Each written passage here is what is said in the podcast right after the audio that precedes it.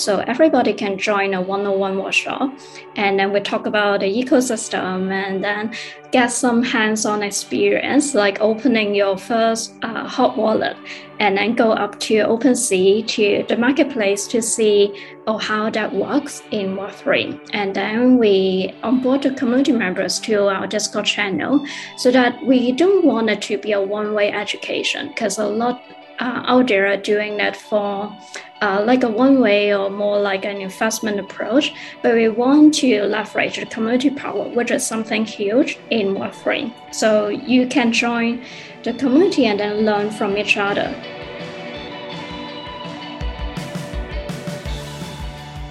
So my question is, people can use their time and, for example, like coding skills to create new things like cryptos or NFT uh, onto the Web3. But are they really like adding values? Who decides the value of the creations in Web3? oh, that's a good question.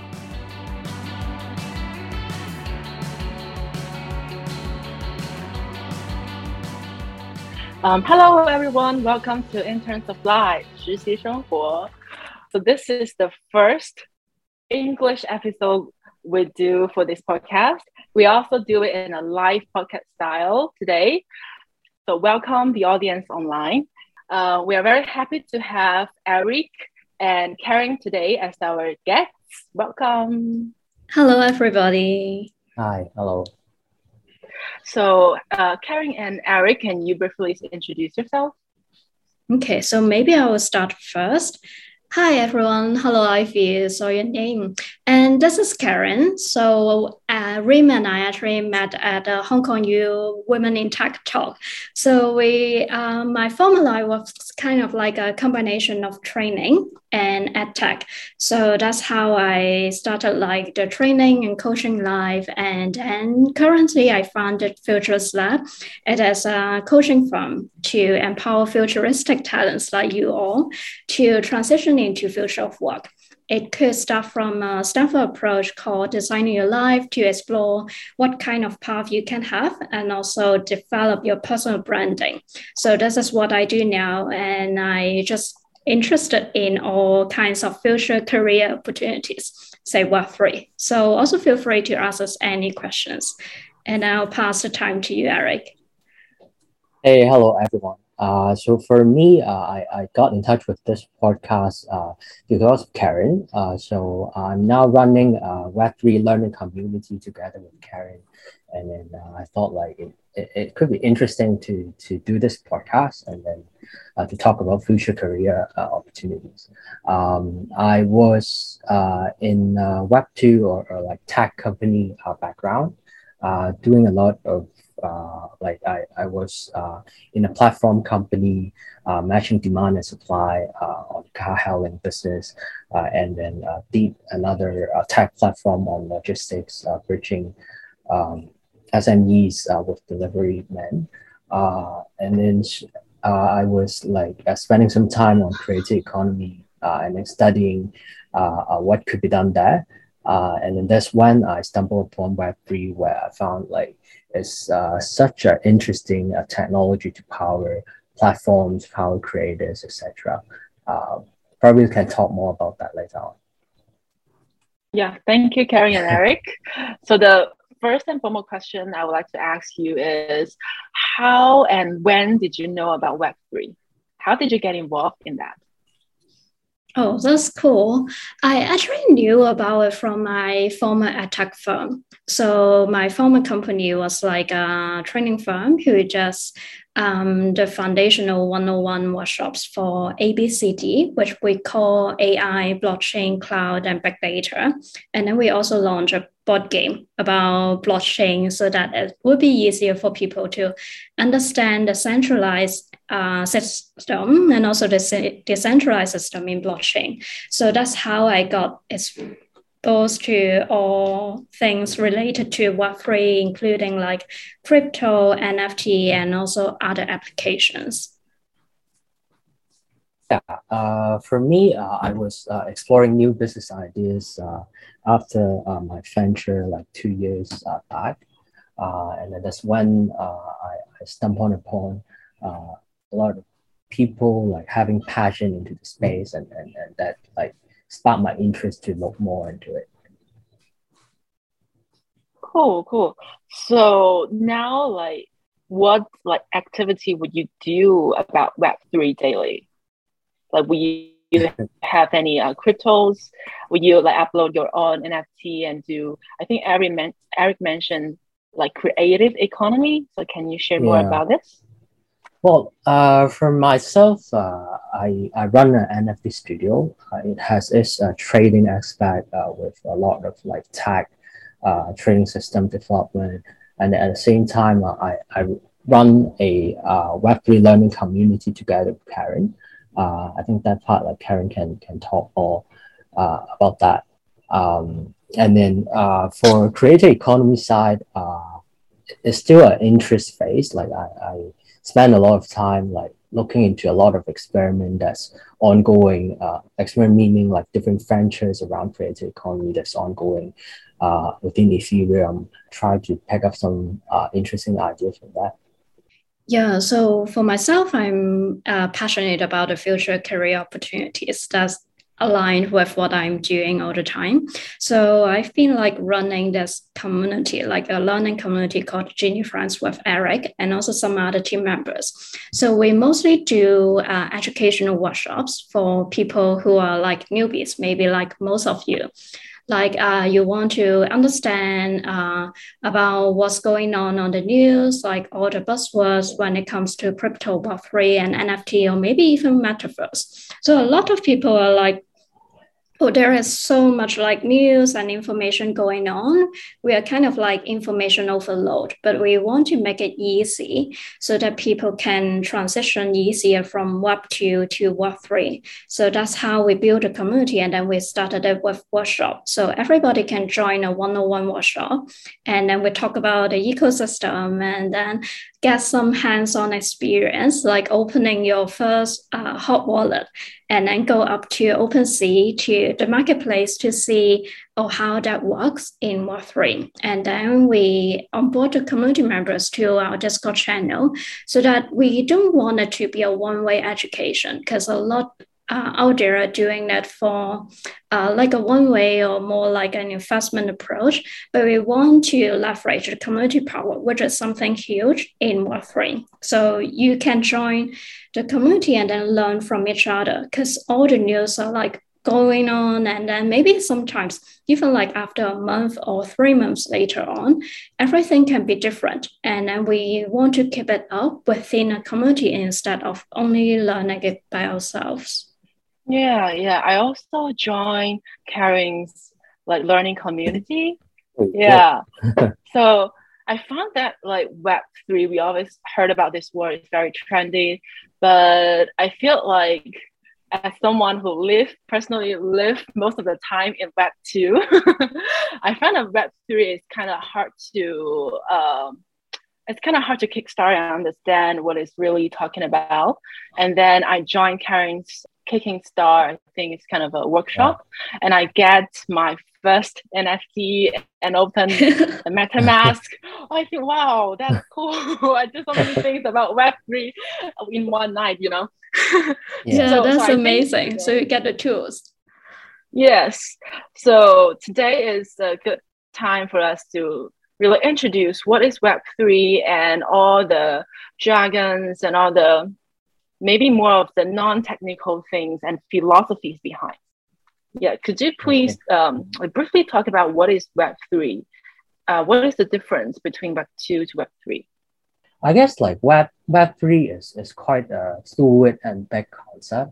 Um, so as I see it, um, it's like a mixture of like metaverse, which involves like uh, AR, VR technology, a lot of things that Facebook has been working on for a lot of years, and then uh, crypto, uh, which like didn't have the Web3 tag beforehand, uh, worked on a lot of uh, uh, decentralized infrastructure aspect of it. Um, and then it also aligns with uh, a lot of development and direction of a few industries like for social platforms or, or, or, I guess like tech companies in general, like you would have heard about like uh, American sentiment or just the user sentiment that they're quite against like all these like big tech companies that own like all the um, all the personal data of, of their users. And you would have heard like um, for, for the car hailing companies or or, or uh, the uh, takeaway companies where there's one platform and a lot of uh, individual contractors on it. You, you heard about uh, the imbalance between the bargaining power uh, between the platform and, and, and those people that are working on it. I guess like this aspect uh, applies samely to uh, the creator economy as well. Uh, if you look at uh, the, the podcast model, for example, uh, the Spotify or YouTube model, for example, uh, the bargaining power for creative versus platform, it always lie towards the platform. Um, yeah, so uh, I guess like from from the development from the field industry, it, it crystal into the uh, concept that like through like uh, crypto, through uh, distributed ledger technology, uh, where it powers like a product that is decentralized. It can empower uh, its user to uh, decide like a community or, or the business or the organization direction. And uh, I guess like that, that's pretty much uh, pretty central to, to the concept of Web3.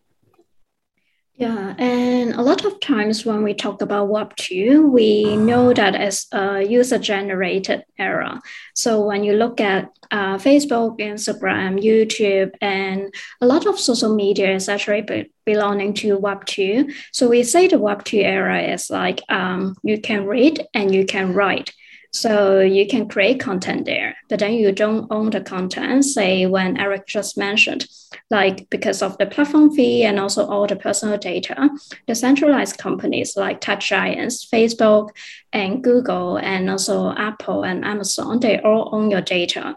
But when we transition into Web3 it's an era of read, write, and own, so you get to own your personal data in that way because it's decentralized. And also you get to define your digital ownership when it comes to crypto, like a currency, or even like the art and pieces that you create, which is that we call oh. like uh, a NFT. Yeah, so we just talked about the difference between Web 2 and Web 3. I guess the main thing is that we are going from centralization to decentralization. And then another thing, I guess Eric also mentioned just now, is quite huge and empowering to the creator community. I guess a lot of us are being creative these days, and then we love creating different kinds of content, even like Reem, you're creating podcasts online as like a side uh, side hustle and passion project. But then when it goes to like centralized platform like Spotify, it takes a huge percentage of um, of the creators' content. But then when it goes to Web3, it's kind of like redefining the whole game. Say we can uh, create a, say with the smart contract logic, we can actually create uh, a system like a, uh, like a contract behind saying, uh, Reem, you are the creator. And then you own the royalties of it. And how they do the royalty system is like you can, um, the audience can already buy your um, content and buy your artwork. And then even when they continue to trade it, they you can actually get certain percentage because of the smart contract development in that way. So it's not only like um, a centralized company, say a gallery or like a music company that can own all the profit, but now it's actually giving power to the people and also the creators that they can continue to get most of the royalties in that way, no matter people are like owning it or they are trading it. Yeah, I, I guess to add on that point, as uh, in, in, in Web2 companies, like a, a lot of these like platform models uh, at the end would rely on an advertising business model or if it's charged, uh, it, it could not uh, charge a big fee. And then uh, a lot of those fee uh, goes into the platform instead of the creator. Um, I guess like what Web3 uh, allows is with the infrastructure, with uh, blockchain technology, and uh, it, it like opens up the uh, ability for you to design tokenomics, uh, which means um, you would have the ability to align your incentive with your community.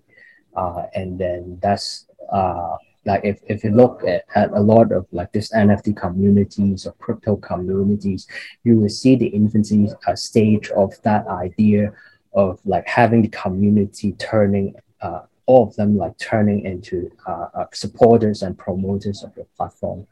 And then uh, so for creator uh, I, guess like I, I always see it as an enabling technology uh, for creator to have more option uh, into running their community yeah, so in Web2 model, we see like the companies would treat us as users and then they try to get our data and then trying to put advertisement on us to monetize it in that way. But then in Web3, it's so huge on the community. So we are trying to get a win-win situation between the creator and also the community. So it's like a different model than Web2. So the two like keywords I heard about is uh, decentralization and then community. So for decentralization, Eric also mentioned that uh, for podcasts, we have a platform which holds all the podcasts. So for example, if I want to make this podcast as an NFT, actually I'm into trouble because the ownership is hard to define. It's not uh, we created it, but uh, the ownership of the podcast is not on us and probably on the R- RSS uh, platform. And then you also mentioned the community. I think this this goes with the different organizational behaviors and uh, organizations in Web3. So the next question I would like to ask is, uh, for example, when we um, transit from the Web2 era to Web3, what could have been changed during this transition? For example, uh, our working contents may change, uh, our workplace may change, and also the way we organize our work may change. Can you uh, give some examples of uh, these changes? Well, so uh, what you observe uh, lately is there are a lot of breakthrough in crypto or NFT native company and community. so if, if you look at the news, if, if you heard about like like sandbox, uh, Bored Ape, or, or, like a lot of those like coins or, or ecosystem around the exchanges. Uh, those are like pretty crypto native uh, things that that that are like like innovating on a day by day basis. So uh, on one hand, like it's it's like these community that they're pretty crypto native, uh, and and they basically speak uh, quite a different language. So, for example, uh, audience, the, the, the user will, will, will be pretty globalized, uh, and then uh, they, they hinge on like a uh, different set of values and and uh, like say like we, we just talked about like decentralization or like just like anti like big tech companies or whatever like they're, they're, they're like a set of values that are associated with that um, so you would need to uh, uh, be close to that culture uh, if you're like aiming to get into like these uh, pre crypto native and, and or, or like metaverse or NFT native opportunities. And then on the other hand, uh, what you see uh, starting last year up till this year is like because of the interest gathered around the Web3 idea, or, or metaverse or, or crypto, whatever. Um, a lot of like traditional company, uh, I guess like traditional industry and tech industry included, uh, they are trying to get in touch uh, with the trend, uh, either by uh, developing their own uh, metaverse or Web3 arm, or like partnering with these uh, like like these like crypto native uh, communities or, or companies. Uh, so uh, if you're talking about that, like I guess uh, it's about like reaching the two culture uh, from a traditional uh, company perspective, like how to incorporate um, like some some process or values that that that may be a foreign to your organization and and how to work with like a new new uh, organization in, in a different era. I, I, I guess that would be a challenge. Yeah, I guess Eric just mentioned the business part, like how it would change a lot of corporates. I guess another one would be how it would change our lives, like how uh, as participants and also like maybe candidates in this um, field when we are transitioning from Web 2 to Web 3.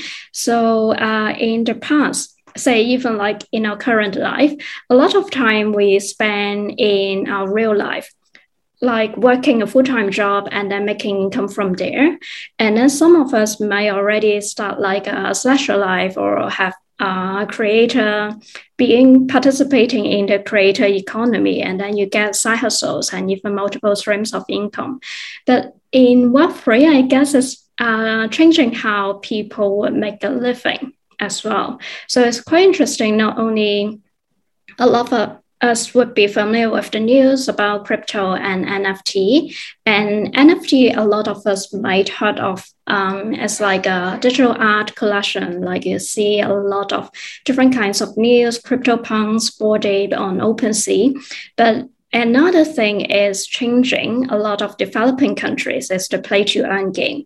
So people can literally go into a game and then earn the gaming uh, game token deal, which is a cryptocurrency, and then transfer it into fiat currency, which can make the ends meet.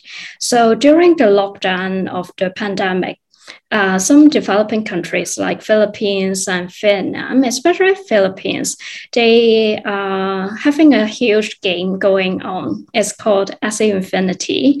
So a lot of people are like uh, losing their job and then don't have anything to do in the real world because of the whole lockdown. But then they go into a virtual world. So they maybe spend like at least one hour per day, or some might spend like 10 hours just playing the video game. And then some actually even make a double of their income than a real life job. So we can see like this kind of mechanism would be changing a lot of um, maybe the GBT, uh, GDP and also economics in some developing countries. And it also opens up uh, a border that would determine like maybe even for now uh, we have a legal age to work at a company to take on a full-time job or maybe you have a retirement age. But then uh, with Axie Infinities some players are even like a 75 year old grandpa. So you can still do that and then maybe have fun in the game and then still make a living for your family. So i guess that would change a lot of the ways that we see uh, income and how we see making a living. So, Karin, you just mentioned that uh, people can actually uh, play to earn in this Web3 area, and you um, participating in the creative economy and you can get uh, multiple income streams. But I have a question. Like, uh, I feel like when people are talking about uh, Web3, there are actually a lot of noises and speculations. So my question is, people can use their uh, time and their, for example, like coding skills to create new things like cryptos or NFT uh, onto the Web3. But are they really like adding values? Like who decides the value of the creations in Web3? oh, that's a good question. Yeah. Yeah, uh, yeah. nice, nice question. That uh, let let let me go first. Um, so first is is on speculation. Uh, I guess like a lot of people are attracted to uh, the concept uh, primarily because of the speculation at this stage. Uh, so if you look back in time, like let's say uh, when when the internet concept just came into place uh, during the dot com bubble around uh, 1999 and, and 2000, uh, for like these um, like new uh, infrastructure changing technologies to come in place. Uh, when it just started, uh, there are like because the concept is very fluid and, and there's just like uh, outportioned interest in the idea itself uh, instead of uh, uh, like I, I, guess like as I say we are not yet in the application phase of it and investors users media would just like cast their attention into the technology itself aside from any application. Um, and and in, in that sense, like I guess coupling with the uh, um, uh, one acts like one one uh, uniqueness of crypto is that like it uh, smoothing out uh, uh, the trade of digital asset. It, it, removes a lot of friction and transaction costs uh, for you to like trade, uh, I guess, crypto coins and uh, digital assets through NFTs. Like it, it creates like such a speculation uh, uh, atmosphere and speculation market because of the ease of it. Um, uh, I guess like for myself, when I look at the space, um, I, I, I would ask myself to like look beyond the speculation and really ask like if these technologies are powering uh, uh, uh what I see in the space, uh, aside from uh, speculation, like what can these technology also power?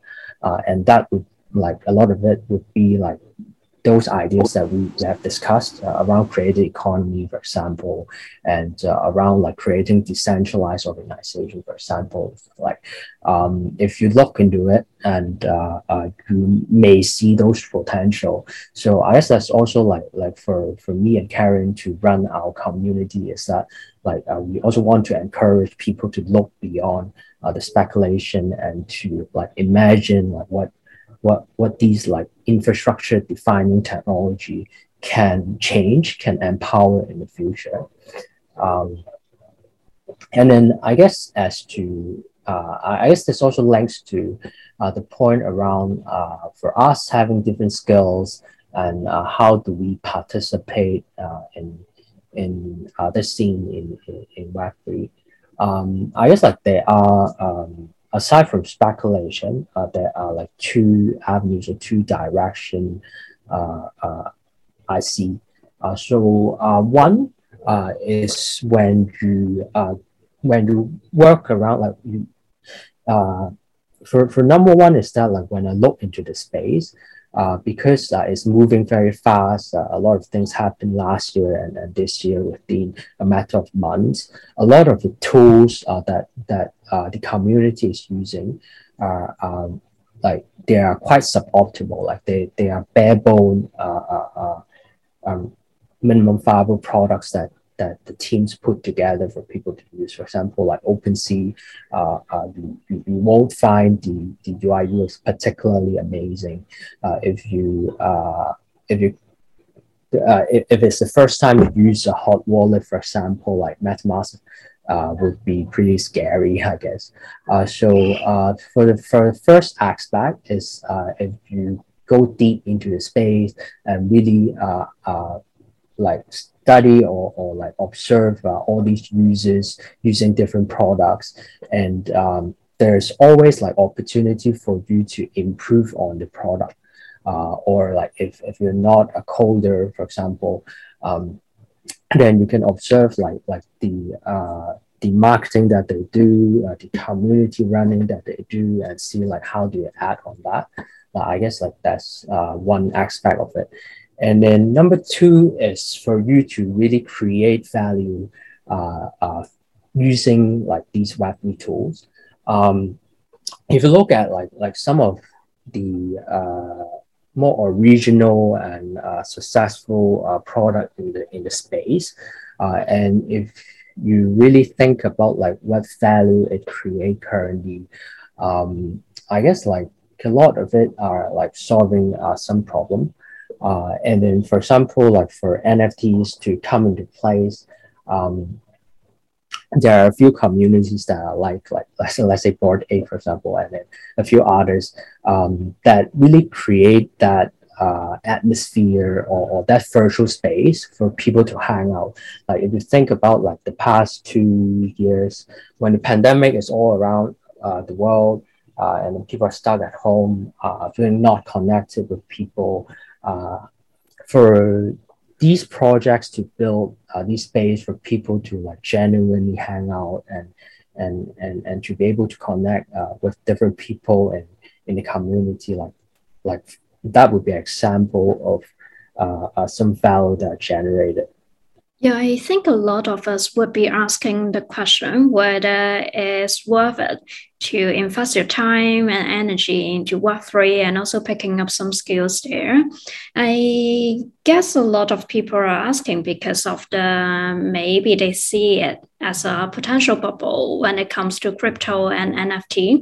So I agree with Eric. We have to look beyond the speculation and trade those as like an investment opportunity. Look beyond that and then try to understand what blockchain can do, what crypto can do, and also what NFT can do. Say the current application for NFT a lot applies to the NFT projects, which is like a digital art collection. But then when Eric just mentioned the value behind is actually say even with the Bored Ape as the community itself how they created the whole brand and then get a community then that's the essence of it that's the value of it.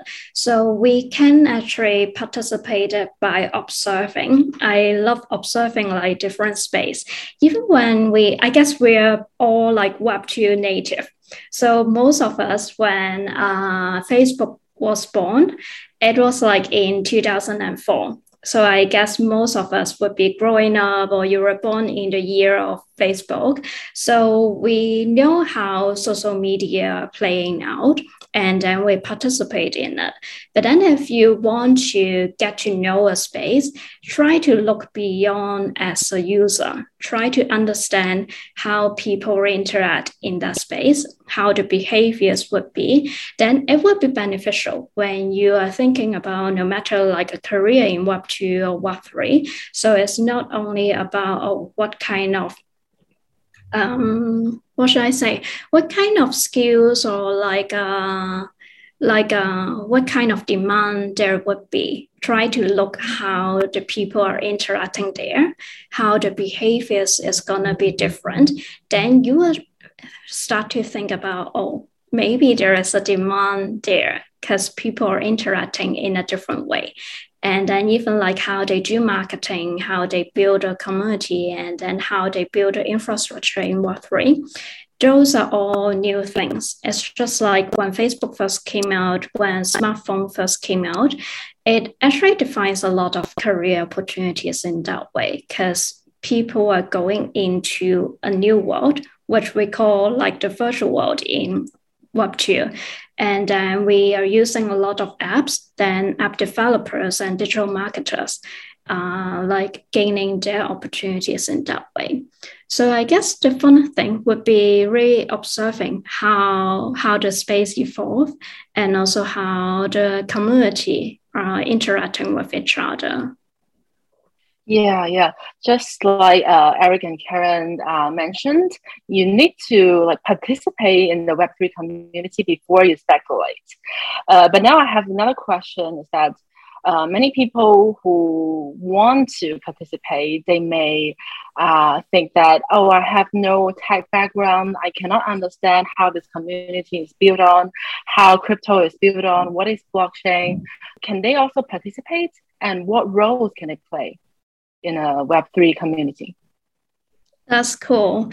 I think it's the same as Web 2. Like I'm totally like a non-technical person. I don't have any engineering background, but keep um, curiosity with you. So as you explore how Web 2 plays out, we get on social media and become very digital native.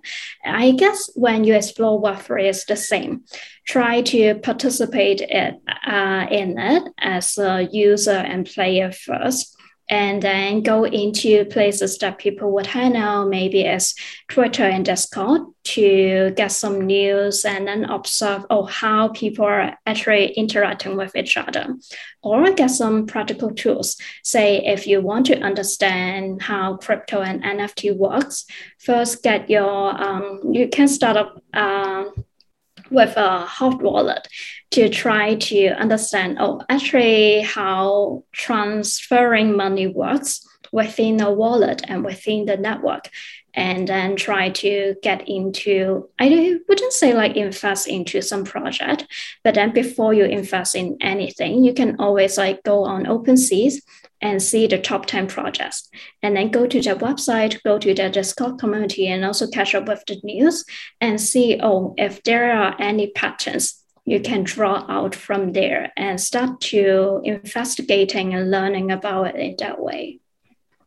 Yeah, just just a very short addition to what Karin says is that um, if you if you look at like all these like crypto or NFT native uh, DAO or company um, and their roles that that that are open, they are usually remote. So uh, like even like people for us like that that sitting in Hong Kong, like we we, we could like still on a be on a leveling uh, playing field uh, to apply to those uh, opportunities. And then two is uh, if you look at the roles, like it's a lot of it are not technical. Uh, so as said, like for for Web three, it's not just a technical uh, concept. Uh, a lot of it uh, goes to understanding the entire system, and then the building community, and then uh, when it touch on metaverse, it's a lot uh, uh, about the experience that uh, uh, these Web3 company create. And that would mean like a lot of opportunities for uh, official designers, uh, for storytellers, for community builders, for example. And I guess like that already covers uh, quite a wide spectrum of, of skill set that uh, we pick up uh, either in, in uni or, or in Web2 or like traditional company. Yeah, it's true. So a lot of people would think um, when we go into a new technology, we have to be very technical and then we have to be an engineer to do that. Uh, and of course, there is like a huge pillar about the technology side in developing Web3, we need to have developers who understand the core development of blockchain and how smart contract would work to think about the applications. But then on the other side, like Eric just said, we also need no code people who would understand how to build community, who is like a very people oriented person who knows how to build authentic relationships within an online and also offline community. We need salespeople, we need commun- uh, creative people who can actually build and draw out and create a whole space when it comes to maybe 2D, 3D art, or even like uh, how to design the metaverse, how it's gonna look like, or maybe you can even define how a virtual event, how the experience it would be in metaverse. And also we are looking into some other areas like professional services because it's still under development. We always say it's a very early stage for Web3. So it has to go to even like legal counsel when we define how the contract would work within Web2 and Web3, how we are going to bring the transition. And then when we define all the digital assets, how accounting and finance is going to work. So we also need people from that area to help us continue to develop and define how the rules and then how the infrastructure would be. Yeah, just to wrap up what uh, Eric and Karin just said, actually, there are lots of uh, ways that you can participate in the community. So if you have tech background, you can be a developer. If not, if you're interested in like digital arts and NFT, uh, you can actually create your own artwork and upload it uh, onto the platform. And also, if you are doing something like a professional services, like finance, like uh, law, so you can always um, you can always participate in a Web three community, just like uh, you participate in Web two. And then I also have another question because um, like we are now in the transition period of uh, from from Web two to Web three. So I personally think that if I'm not interested in crypto, say I I think the uh, crypto is too uh, volatile and risky, and I'm not really interested in digital arts. Can I just stay away from Web three and live in Web two forever? do you think like people really need Web3? And do you think Web3 will wholly like take over Web2? If yes, when will it be? Well, I, I think like aside from the concept of Web3, um, the world is progressing in a certain way already. And I think the Web3 concept, uh, the uh, decentralization, um, it, it entails like, and, and then a lot of the metaverse development, it, it also relates to, uh, these are like already in the direction of uh, uh, a lot of industries. Uh, for example, like uh, for like take games as an example, uh, you'll see like LL uh, or like other games, like what, what they're doing is they're building uh, ecosystems. Um, they're not just like uh, games for the moment of, of that gameplay. Uh, they're building IP, they're building business partners, they're building um, online creators or like other companies, sponsors, uh, all together that function as a ecosystem. Uh, things like that uh, is is uh, uh, towards the direction of Web three, uh, uh, having like um, organization organized in different parties and and being decentralized. And if you look at like social or like let's say like messaging apps, we are increasingly digital in in our chat, in our uh, uh, social lives, uh, in, in how we interact with each other. Uh, we went from like text based to uh, photos to right now videos and streaming. And I guess like going to metaverse is, is just like one next step. Uh, uh, so that's already in that direction. Uh, and then as said, like like for uh, the public sentiment uh, to be against uh, to to focus on like let's say like data privacy and and to be against like uh, big players having all the uh, power, like a lot of it, like people talk about like how to have like more equitable, uh, creative economy platform, for example, like those like with or without like the concept of Web three or, or, or, different parts of, of of the technology associated with it, like these are already directions that that that people are attending, and uh, I think um, the reason um, the concept of Web three uh, suddenly like got uh, it, like it, uh, I would say like it's not like uh, out of nowhere to uh, be at the center of of of uh, of the media or, or in, in in a lot of these conversation. It matches uh, a lot of these like big trends that are already in the making for a lot of years, and a lot of people have been working towards. Yeah, I think it also raised us a question like oh, whether it's gonna be adopted to a mass public. Is it gonna be, oh, if I don't want to go into up to say the social media era, can I still choose to live in my own life? in the real world in that way.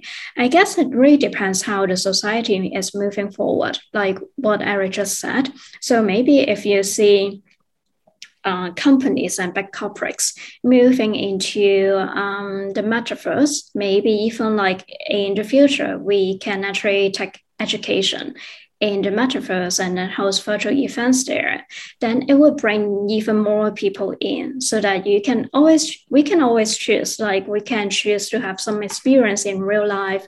We can choose to have Uh, do certain things in Web 2 and then do other things in Web 3. I guess that will be a combination of everything, like a mix of all. But then if there are more applications going on in Web3, say if we can do virtual concerts there to have a different kinds of experience, that will bring even more people in. And I know a lot of people are looking at NFT as only like a digital art thing. So if I'm not a creative, what do I do with it?